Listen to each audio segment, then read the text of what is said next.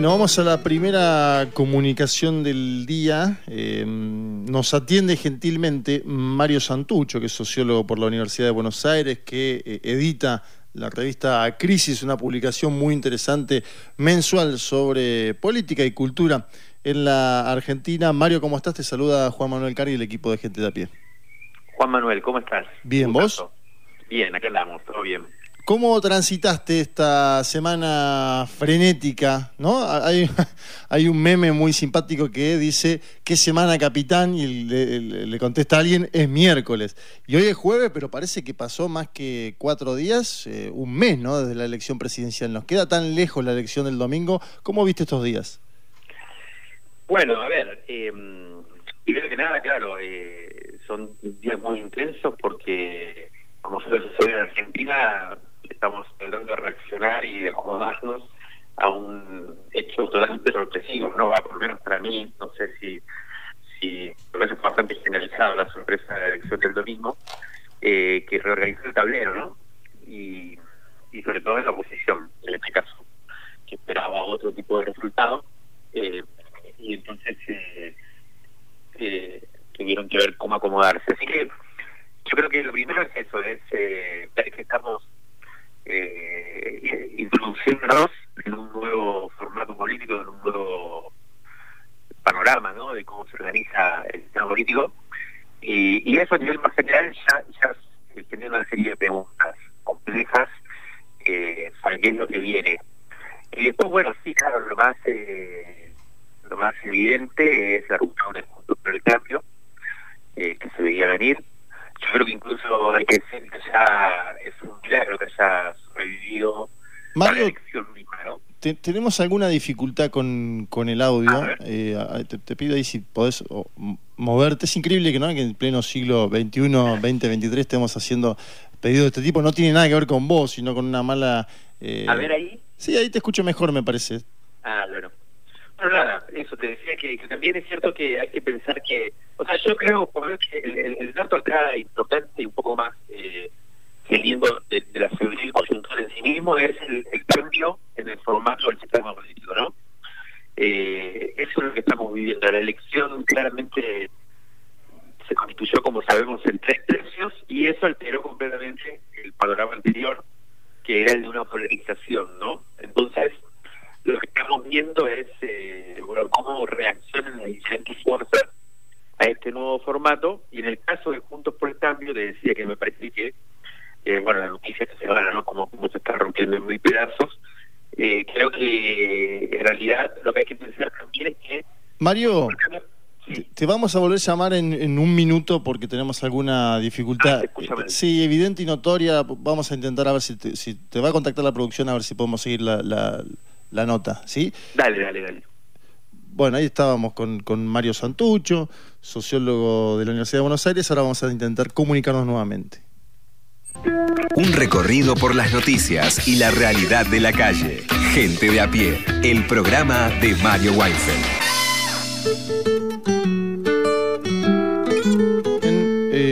como nos gusta insistir, nos comunicamos nuevamente con Mario Santucho, que también es alguien que, insiste. Mario, ¿ahí me escuchás eh, mejor? Juan Manuel, sí, yo te escucho bien. Siempre te escuché bien. ¿Vos cómo me...? Ahora te escucho, te, escucho notoriamente mejor que antes. Estábamos hablando de la implosión de Juntos por el Cambio. Sí. Eh, ¿Ahí me escuchás? Porque yo te perdí un poquito. No, no, yo te escucho. Yo te escucho. Ah, bueno. Eh, sí, no, te decía eso, que que Juntos por el Cambio, que, que es la noticia de esta semana, ¿no? A la que te referías al principio, eh, por la cantidad de, bueno, de diferencias, de, yo diría que básicamente eh, estalló, ¿no? Eh, ante el, escenario que, que se dibuja en la segunda vuelta. Eh, en realidad es algo que, que se concreta ahora, pero que ya venía, que uno ya lo podía ver en los últimos meses y que resistió solamente por un intento de, de, que tuvo el, la oferta electoral, lo que se llama la oferta electoral por resistir. Pero en realidad lo que estamos viviendo es una serie de mutaciones en, la, en el terreno político eh, que yo te resumiría en dos elementos como para, para, para empezar a charlar un poco, que es uno, el, el pasaje, como ya sabemos, de un escenario de polarización, que fue el que dominó al sistema político durante todo este siglo, digamos, 20, años de este siglo, que era eh, esta idea de, bueno, organizado en torno al kirchnerismo y el antikirchnerismo, ¿no? Eh, el, peronismo y el macrismo, que en realidad uno podría leerlos como eso, como una fuerza muy, muy central, centro de gravedad del sistema político, que era el kirchnerismo, y en torno a, él una oposición que se constituyó para, cuestionarlo. Eso era sobre todo Juntos por el Cambio. Y por otro lado, la salida de esa polarización, y este es el segundo elemento para mí, eh, em, se, dibujó a partir de la emergencia de una fuerza por el extremo, ¿no? Si bien uno pensaba, durante todo este tiempo uno pensaba que la salida, y hubo varios intentos de eso, de la polarización, iba a ser por el centro, ¿no? La famosa avenida del medio, eh, dejar atrás la grieta, bueno, en realidad terminó siendo, o en principio, eh, el cuestionamiento a esa, esa estructura terminó siendo por, por, un extremo, y en este caso por la ultraderecha, ¿no? Una fuerza como la Libertad Avanza, que surgió, que hizo, que, que logró hacer el sorpaso, ¿no? lo que se llama el sorpaso, que es este adelantamiento de una tercera fuerza respecto de la segunda, eh, desbancando a Juntos por el Cambio y entonces ya ocupando el espacio de la oposición, la que, la que puede derrotar el peronismo, digamos, esto fue lo, que apareció en las PASO. Eh, bueno, y eso es lo que, lo que se evidencia ahora, ¿no? Entonces, Juntos por el Cambio necesita decidir qué va a hacer frente a esto y efectivamente eh, termina dividiéndose. Yo creo que esto es una primera manera de, plantear el tema y por el lado del peronismo, creo que estos días no hemos tenido demasiadas novedades, salvo buenas noticias, ¿no? A partir del triunfo tan sorpresivo en la primera vuelta, pero también empiezan a dibujarse ahí algunos elementos que yo creo que habría que retener, aunque ahora no están en, la primera plana, y que tiene que ver con lo que te decía antes también, un intento de Sergio Massa por eh, tomar cada vez más distancia de Cristina Kirchner, ¿no? Eh, por un lado, de una manera táctica, porque eso es bastante importante para poder tener éxito en el balotaje, pero también es cierto que ya se empieza a, se empieza a advertir eh, un peronismo, en el caso de que, sobre todo en el caso de que Sergio Massa gane, pero, pero ya no solo, creo yo, en el cual empieza a estar cuestionado eh, la conducción del kirchnerismo de Cristina, yo diría también de la Cámpora, como, como elemento aglutinante, ¿no? Sí, vamos a la, primera parte que es la de la de Milei, después por ahí nos mm. podemos enfocar un poco en, el peronismo, lo, que viene y demás.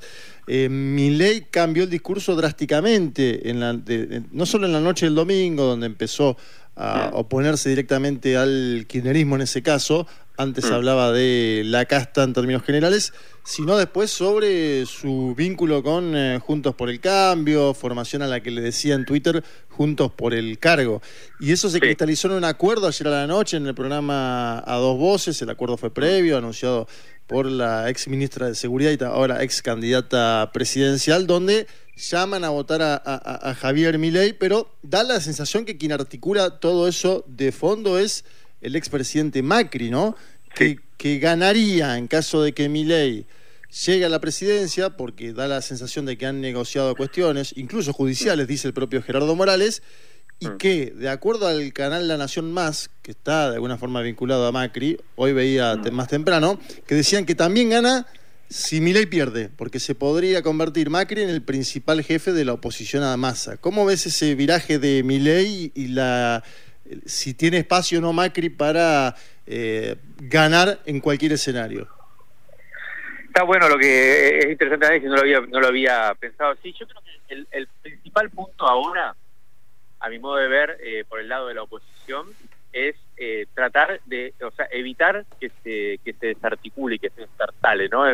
Mi sensación es que, bueno, eh, Javier Milei, La Libertad Avanza, la fórmula que, logró pasar al balotaje por el lado de la oposición, quedó bastante golpeada después del resultado del domingo, que fue sorpresivo también para ellos, eh, porque quedaron en segundo lugar y a bastantes puntos, digamos, del.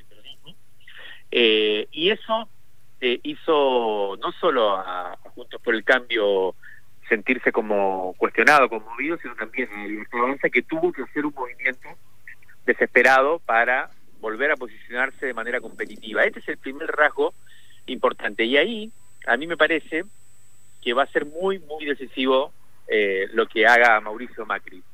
Lo que vimos hasta ahora efectivamente es, como la, explicitación de una ruptura de puntos por el cambio, porque tienen posiciones distintas sobre cómo posicionarse ante el balotaje. Como te decía antes, esto ya lo sabíamos. Eh, no, no es novedad, pero bueno, lo estamos viendo manifestarse y, y desplegarse. Pero eh, tampoco me parece tan importante el hecho de que uno haya llamado a votar a, a mi ley, por supuesto que es un, elemento importante para, para, para el análisis, porque es la que sacó, la que salió tercera y sacó una suma importante de votos que, que van a definir el balotaje. Pero es verdad que también sabemos que los votantes en general tienen autonomía, de, bastante autonomía de los, de los dirigentes. Ahora, lo que a mí me parece que se juega, como te digo, es si mi ley va a poder eh, volver a ser competitivo para llegar acá dentro de tres, tres semanas, cuatro semanas, a la elección esta decisiva. Y, y, y ahí, en ese punto, donde Macri fue un papel trascendental. Por eso me parece que hay que estar muy atento a sus movimientos, no tanto porque Macri le aporte votos, no ese es el, el asunto, sino porque sí le aporta, creo yo, eh, volumen, ¿no?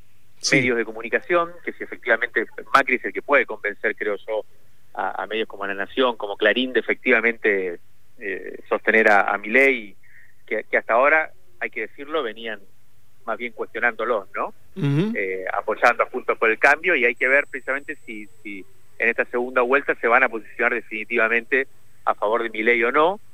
Eh, y hay que ver también el, poder económico que le pueda que le pueda aportar. Es muy importante esto para mi ley, me parece no aparecer, no seguir apareciendo sobre todo en un escenario de batalla como alguien demasiado disruptivo, eh, porque acá ya se está hablando de mayoría. El gran cambio que, vivimos esta semana también es el pasaje de lo que en su momento Cristina Kirchner, pero muchos también analistas dijeron, ¿no? O sea, hasta ahora la elección fue por, el, por ver quién eh, podía levantar el piso lo más posible para pasar el balotaje.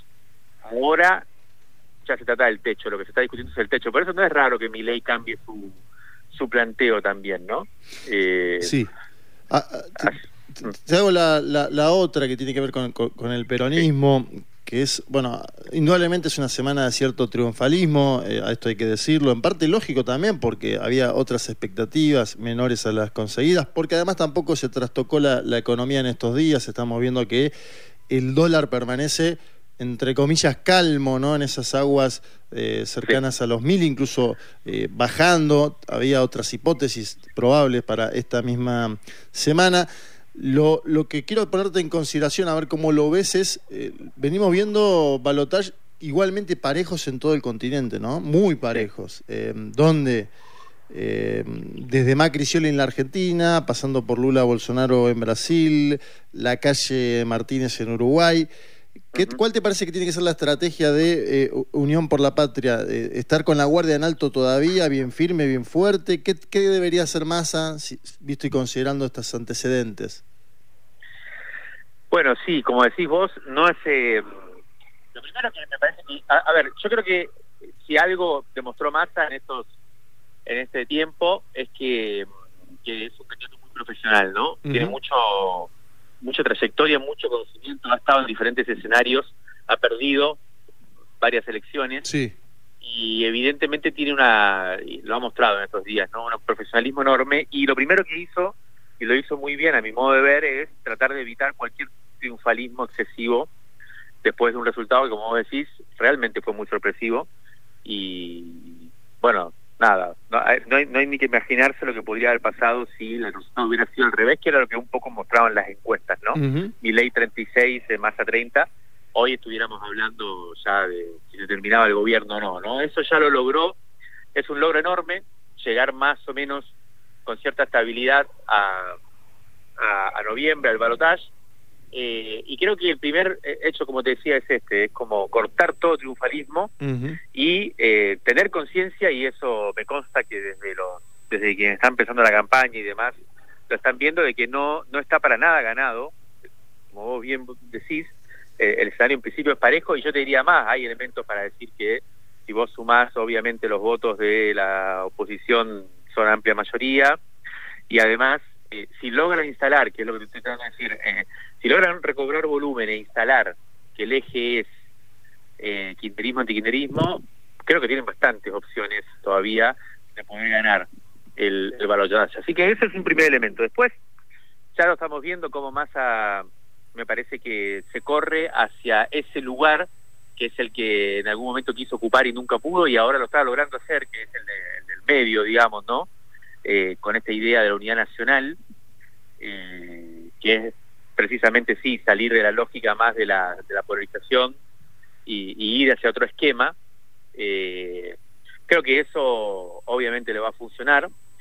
Yo creo que él todavía no ha, no, ha explorado del todo y, creo que supongo que, pensará que no no es demasiado verosímil o no es demasiado potente esta idea de democracia dictadura, ¿no? O democracia autoritarismo, que creo que en Brasil funcionó. En Francia. En, Francia, él, no sé cómo lo ves vos, pero a mí me parece que en principio no es la, narrativa principal de su campaña.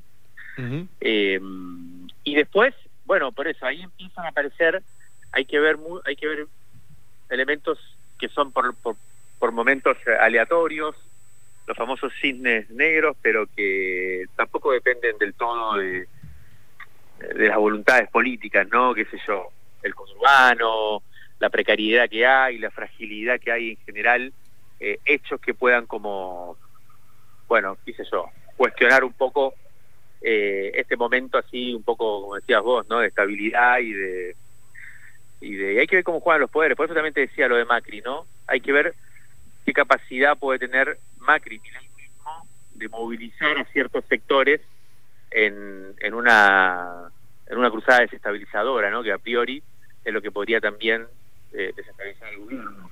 Y eso genera un clima eh, favorable a ello. Bueno, eh, me parece que son cosas que hay que, que tener en cuenta y después creo que hay un punto que a mí me da la sensación que funcionó muy bien, o dos, en, durante la primera vuelta, y que hay que ver cómo se manifiestan ahora, que son, por un lado, la maquinaria del peronismo territorial, eh, que evidentemente tuvo mucho que ver en la levantada, y que hay que ver cómo se comporta ahora. Uno a priori podría pensar que, va de vuelta a movilizarse, pero es cierto que esa maquinaria también depende mucho de, lo que se elija, ¿no? Y en este caso ya no se eligen legisladores, en el caso de la provincia de Buenos ya no se eligen intendentes, ni concejales, ni senadores, ni legisladores provinciales, entonces hay que ver hasta qué punto tiene la misma potencia de movilización y lo otro también es la misma cierta cierta movilización más lateral, ¿no? Más eh,